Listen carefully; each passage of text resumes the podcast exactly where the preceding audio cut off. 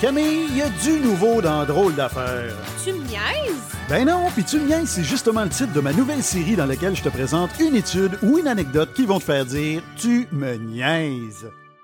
Bonjour tout le monde et bienvenue à un nouvel épisode de Tu. Hein, vous le savez, dans Tu me niaises, on perd pas de temps, on rentre dans le vif du sujet. Et là, aujourd'hui, je voulais vous parler de l'entreprise French, qu'on connaît très bien, hein, notamment pour son ketchup, euh, qui est toujours en compétition avec le fameux ketchup Heinz.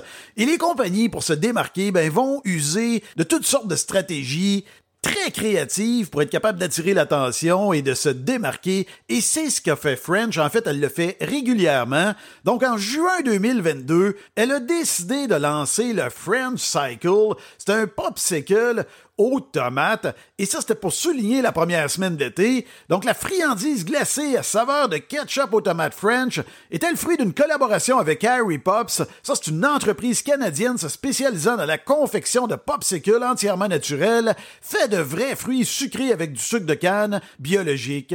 Donc, le fameux French Cycle a été offert à des emplacements éphémères à Vancouver, à Toronto et à Leamington entre les 22 et 24 juin dernier. Et quand même, pour chaque French Cycle eh bien, la compagnie French a fait un don de deux repas à Banque alimentaire Canada pour lutter contre l'insécurité alimentaire au pays.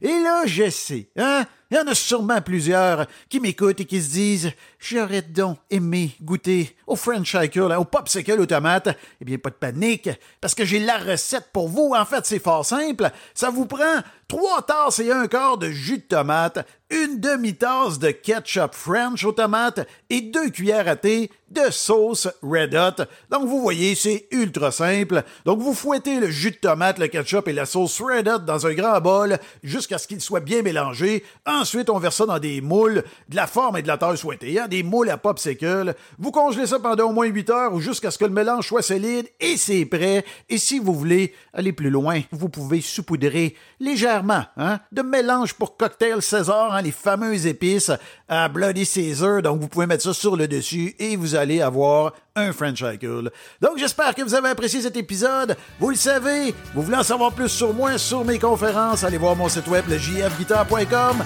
Sur ce, je vous remercie de me suivre et je vous dis à très bientôt.